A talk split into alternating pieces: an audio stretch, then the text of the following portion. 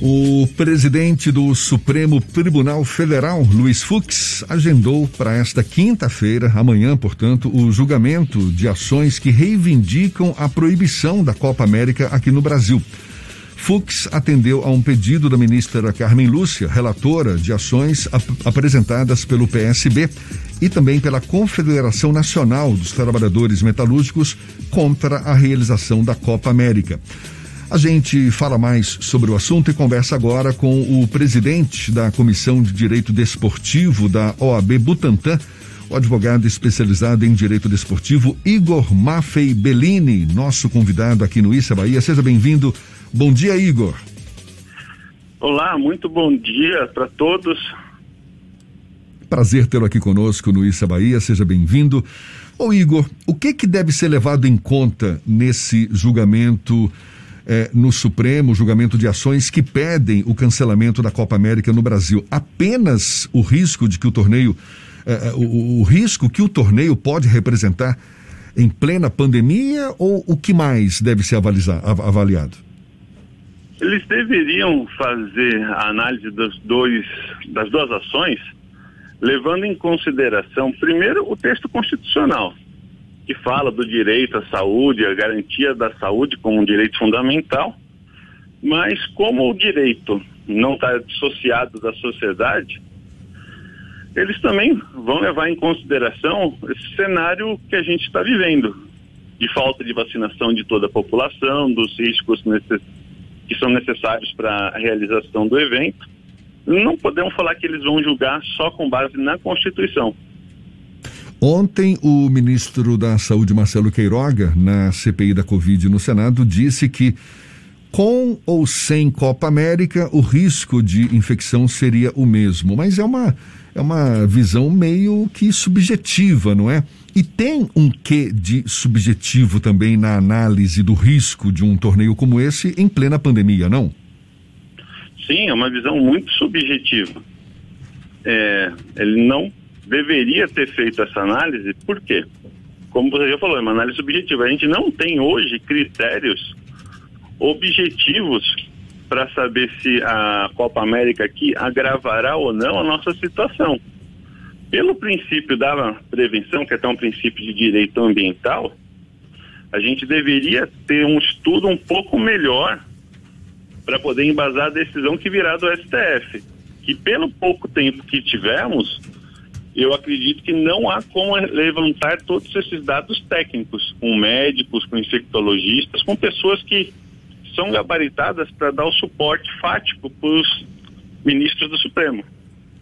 Inclusive, eu me lembro, logo no começo, quando foi anunciada a Copa América, né, autorizada pelo governo federal, a Copa América aqui no Brasil, que foi anunciado que uma das condições seria um dos, é, é, é, um dos condicionantes, assim, seria é, o fato de todos os jogadores ou as, as delegações estarem vacinadas. Não é? Antes da realização da Copa. E isso não vai ser possível também, porque para, por exemplo, os jogadores brasileiros estarem 100% imunizados com as duas doses, isso não tem tempo hábil para isso. Quer dizer, muitas dúvidas pelo caminho, né, Igor? São dúvidas demais. Eles teriam um pouco mais de razão falar assim: vamos exigir a testagem de todos os atletas uma semana antes, três dias antes, para ver quem pode ou não. Porque vocês lembram, eu não tenho o número exato aqui, a grande quantidade de jogadores contaminados que tivemos no Campeonato Brasileiro do ano passado. Só seja na Série A, da Série B, é, da Série C. Só na Série A foram 302. De... 302. Eu ia falar que eu lembrava de um jogo do Campina Grande da Paraíba, que foi suspenso no dia do jogo, porque os jogadores, salvo engano, era do Imperatriz, chegaram de viagem já para jogar e na cidade descobriram que estava a equipe inteira quase contaminada. Essa decisão, essa manifestação do STF que deve acontecer ainda essa semana, né? Sempre é possível um adiamento, não faz sentido adiar, mas sempre é possível ela pode ter consequências práticas no sentido de, se houver o cancelamento, a proibição da realização da Copa América, o que, é que acontece a partir daí? A gente tem uma crise institucional entre os poderes, já que o executivo acabou autorizando. O que acontece depois em caso do STF proibir a realização do evento? Olha, eu vou responder primeiro a primeira parte. Pode acontecer deles não julgarem agora. Pode ser que haja um pedido de vista, é pode acontecer. Eu acho muito pouco provável porque ou a gente tem essa decisão no mais tardar até sexta-feira, ou vai estar tá, na prática liberada a realização da Copa. Eu não consigo imaginar, com a Copa América acontecendo, o Supremo julgar qualquer uma dessas duas ações, ou uma terceira que talvez entre, para falar que não pode entrar. Tá? Agora, falando dentro da parte dos poderes, realmente infelizmente, para a nossa nação, está havendo cada vez mais uma, uma, disputa, um racha entre os poderes. E essa decisão pode sim acirrar cada vez mais. Por isso que não me espantaria uma decisão do STF no sentido de dizer que as duas medidas apresentadas não são meios jurídicos adequados para discutir a questão. Ou seja, você faz uma análise mais técnica para tentar evitar um posicionamento jurídico da situação. Exatamente, eu faço uma análise técnica para falar assim, olha, não é nem mandado de segurança, não é nem ação de descumprimento preceito, oh Jesus, constitucional, vocês escolheram a via processual errada, e eu não vou dizer se pode ou deixa de poder, porque vocês erraram o meio de organizar. E É uma saída jurídica e política. Não falar nem sim nem não. Sim, sim, sim.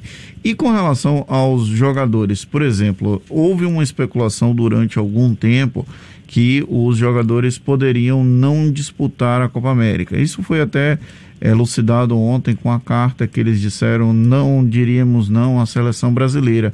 Mas eles podem ter algum tipo de consequência do ponto de vista profissional caso eles optassem por não participar, por não disputar a competição? Olha, do ponto de vista estritamente trabalhista profissional, Sim. não, porque eles não são empregados da CBF, eles são empregados dos clubes alguns aqui do Brasil, outros de clubes dos Estados Unidos. Mas o Tite, prática, o Tite é empregado da CBF, né? O Tite é empregado da CBF. É, eu ia falar isso. Na prática, o que pode acontecer é o Tite ser demitido, porque quem é empregado da CBF é o técnico, é, é a comissão técnica de modo geral. Esses podem ser demitidos a qualquer momento e os jogadores podem não ser nunca mais convocados. É, é uma, uma retaliação, né? Que, que, Sim. que poderia ocorrer. Esse argumento também de que vários campeonatos já vêm sendo realizados desde o ano passado, ou seja, mais um não ia é, é, agravar mais ainda a, a, situação. Você acha que cabe? É, é um argumento plausível esse daí? Olha, no campo do argumento tudo vale, mas eu acho que na prática esse argumento ele não se sustenta. É por quê? Eu vou ter na Copa América, eu não lembro agora o número exato, se são oito ou nove seleções chegando no Brasil. São nove seleções com 65 pessoas cada delegação. Exatamente. Vamos resumir então 700 pessoas, vai. Porque vem repórter junto, vem todo o staff que vem junto. Sim. Eu vou ter 700 pessoas que eu não vou, acredito eu, conseguir testar todas e ter 100% de certeza que serão testes negativos. A gente que trabalha com direito desportivo sabe que tem muito atleta que testa positivo e o clube só afasta e não é noticiado para a imprensa. Então, acho que é arriscado trazer 700 ou 800 pessoas de uma vez para o Brasil para essa disputa. Agora, Igor, a gente está conversando aqui com o advogado especializado em direito desportivo, Igor Maffei Bellini, que é presidente da Comissão de Direito Desportivo da OAB Butantan. Igor, imaginando o pior dos cenários, essa Copa ela é aprovada, ela é realizada no Brasil e a gente tem depois um aumento do número de casos, número de mortes e até, quem sabe, número de, de, de casos positivos também entre jogadores, delegações, enfim, um cenário, digamos, o pior deles. O que, que pode acontecer para a CBF, para o próprio governo federal? Que defendeu a realização, defende a realização da Copa América, pelo menos por hora. A CBF também já se prontificando a realizar o torneio. Pode haver alguma responsabilização para esses dois, esses dois, digamos, eh, CBF e governo federal, caso o cenário seja o pior depois da realização da Copa América? Olha, eu entendo que para a CBF não há a menor dúvida, tá? Mesmo os jogadores não sendo empregados, a gente tem os outros empregados, que são roupeiros, o próprio Tite. Eu entendo, e já há algumas decisões vindas da Justiça do Trabalho, que Covid sim é doença do trabalho. Tanto é que eu, desde o ano passado, defendo que qualquer atleta que não se sinta à vontade para jogar tem o direito de se recusar a jogar. Uhum. Não é nem um ato político, é um ato de segurança do próprio atleta, é um direito de resistência dele.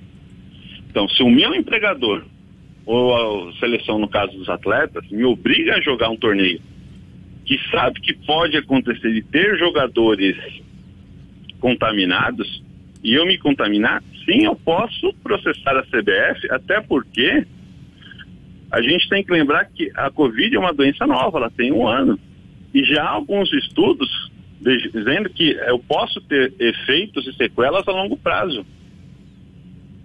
E sobre o governo federal, que é a segunda parte da sua pergunta, aí eu, infelizmente, não consigo ver como eu responsabilizar a União Federal. Por Sim. quê?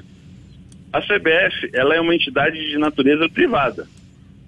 É uma empresa, na verdade ela não é uma empresa, ela é uma entidade, que está organizando o evento. Eu posso sim responsabilizar a CBF. O governo federal, eu não consigo juridicamente, com clareza, identificar a ação dele nesse ponto. Já que a gente está falando de direito desportivo e você citou o caso de jogadores que eventualmente podem até se recusar a jogar por conta do risco da própria vida com relação à contaminação da Covid-19 quando um jogador, eventualmente, ou um outro integrante de um clube, como o roupeiro, ele é diagnosticado com a Covid-19, no ambiente de trabalho, a empresa é obrigada a dar todo o suporte e, eventualmente, até custear um eventual problema de recuperação futuro, como por exemplo, a Covid traz sequelas do ponto de vista respiratório. Então, o acompanhamento desses profissionais, a empresa é responsável pelo custeio? Isso eu te respondo sem sombra de dúvida, que na minha visão, sim. Porque foi o clube que me colocou nessa situação de risco. Deixa eu explicar isso. Se eu vou jogar contra qualquer equipe que eu já sei que na outra equipe há atletas contaminados, ou se recuperando e o meu empregador me obriga a disputar, ele está me colocando num risco para o qual eu não fui contratado. Vocês lembram o caso do ano passado do Flamengo e Palmeiras? Que o Flamengo veio com vários jogadores contaminados? Sim, foi. Seria direito dos jogadores do Palmeiras falar que não querem jogar, porque eles estavam expostos a um risco muito grande, porque o Flamengo vinha de uma contaminação. Se eu não me engano também, o Atlético Goianiense teve uma situação parecida. Eu não vou lembrar de todos os clubes, mas vocês talvez lembrem de outros, onde os jogadores foram obrigados a entrar em campo com atletas recém-saídos de Covid, que ninguém tem certeza, essa é a verdade, do prazo que a pessoa precisa para se recuperar. E teste pode dar falso positivo, como pode dar falso negativo também. Agora, Igor, estranha essa reação da delegação da seleção brasileira, porque num primeiro momento passava-se a ideia de que não ia haver participação do Brasil na Copa América, não é? Aquele mal-estar.